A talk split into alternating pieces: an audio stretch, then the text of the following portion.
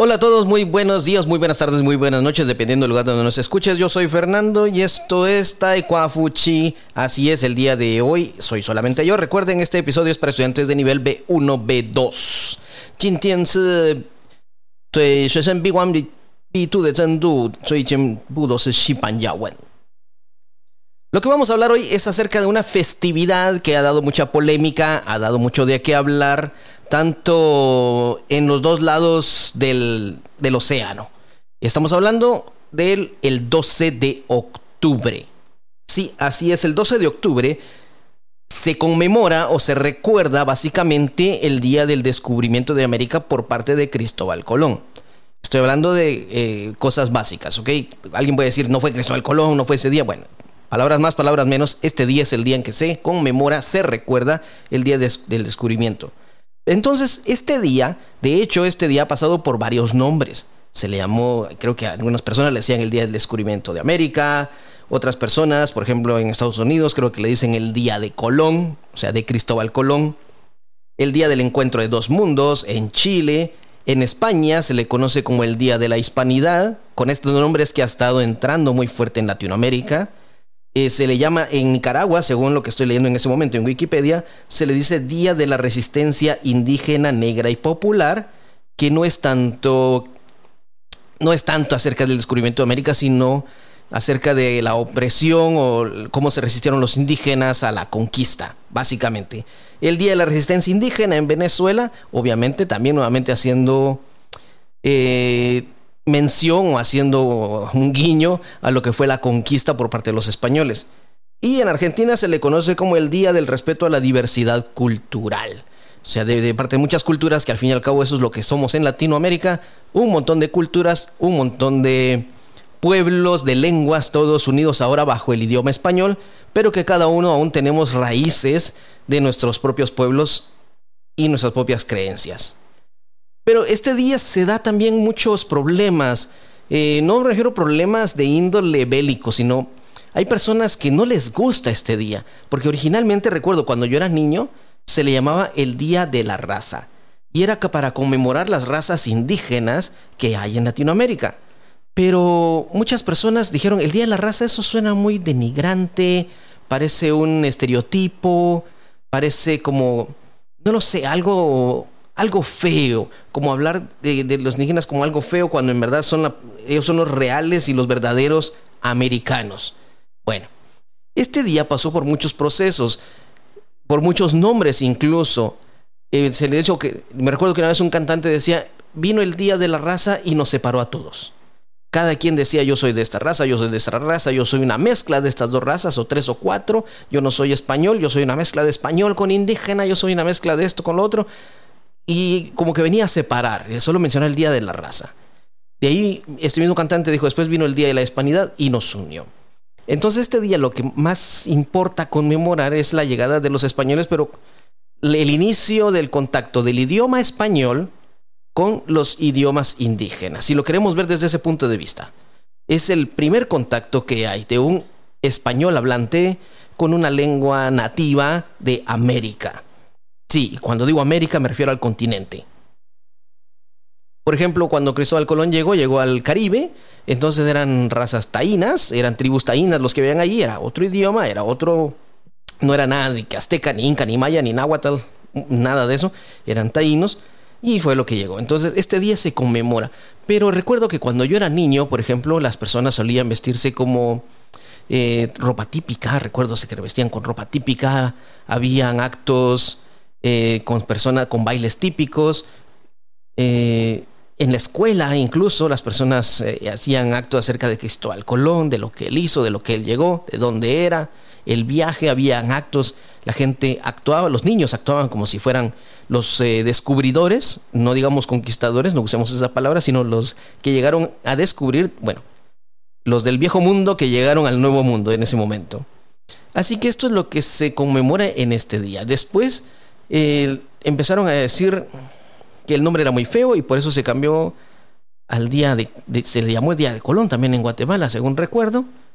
Muchas personas están a favor o en contra de él Eh, en República Dominicana se dice que allí está enterrado Cristóbal Colón. Hay otro país en Europa donde dicen que ellos tienen los restos de Cristóbal Colón.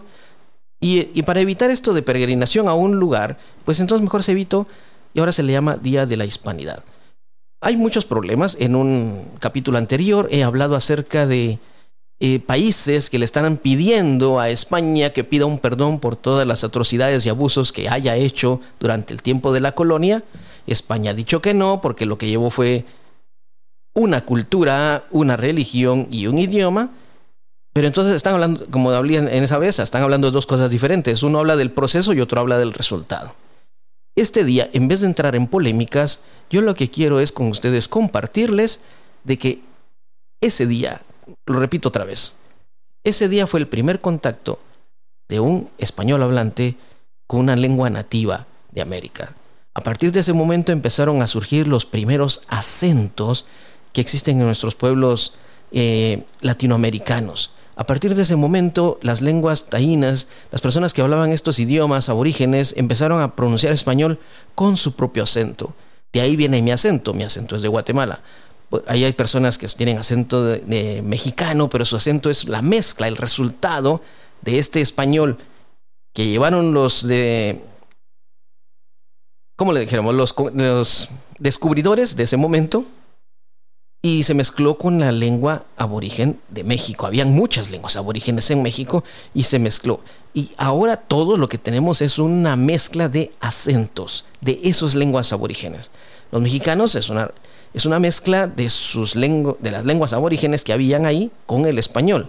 Y México, por ser un país tan grande, pues es diferente el acento de las personas del sur de México, las personas del centro y las personas del norte, porque eran tribus diferentes. Guatemala, siendo más pequeño, también tiene diferentes acentos en lo que es norte, sur, este y oeste. Argentina, más grande, también tiene diferentes. Y de ahí vienen estas mezclas de acentos que tenemos hoy en día, a partir de ese primer contacto que se dio con Cristóbal Colón, los que vinieron después de él. No, no hablemos de lo que hicieron mal, lo que hicieron bien, o lo que dejaron de hacer, o lo que sí hicieron. Hablemos de el idioma español, de cómo se empezó a mezclar. Imagino ese momento cuando no se entendían nada.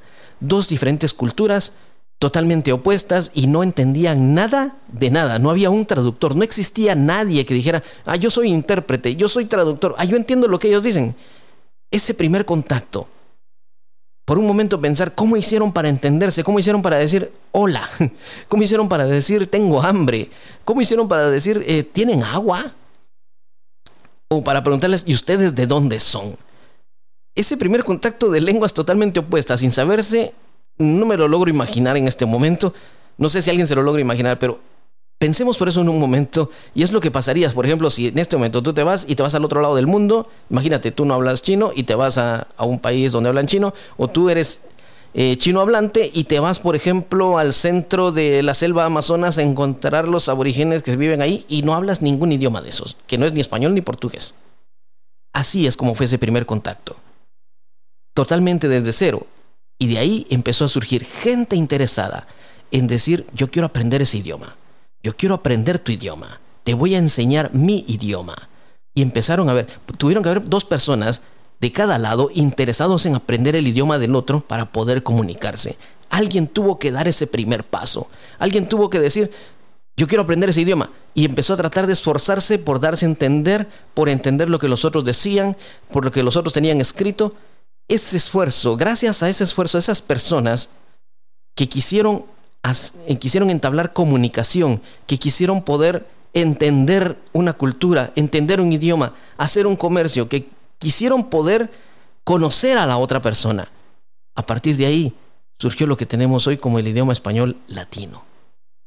En Latinoamérica tenemos diferentes acentos, es nuestro español, difiere mucho del de España en algunas cosas, en el acento totalmente, pero salió de esa primera mezcla, de ese primer paso, de ese primer contacto, de llegar a una isla caribeña, buscando tierras chinas, de hecho, pero llegaron a Latinoamérica. Eso es lo que se celebra el día del 12 de octubre. El contacto de dos idiomas, el contacto de dos culturas. Recordémoslo así, como ese primer contacto. Lo que haya pasado después es tema para otra cosa. Eso es harina de otro costal. Eso puede ser tema de otro, de otro episodio. Lo que pasó o no pasó fue otra cosa. pero ese primer contacto, ese primer contacto fue importante para el mundo, para los hispanos, para toda la humanidad. De ahí estamos nosotros y por eso estamos hoy aquí en este episodio. Eso es lo que se celebra el 12 de octubre. el contacto de dos culturas y dos idiomas. Si te ha gustado este episodio, compártelo con tus amigos, mira nuestras redes sociales, te esperamos ahí, déjanos un comentario, déjanos saber desde dónde nos escuchas.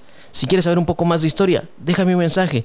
A mí me encanta la historia y puedo compartirte muchas cosas que yo sé, que he estudiado de muchos libros y algunas cosas que tal vez no están en los libros que tú conoces, pero las he escuchado y las he estudiado. Me encanta la historia y estaré dispuesto a compartirla contigo. Yo soy Fernando. Adiós.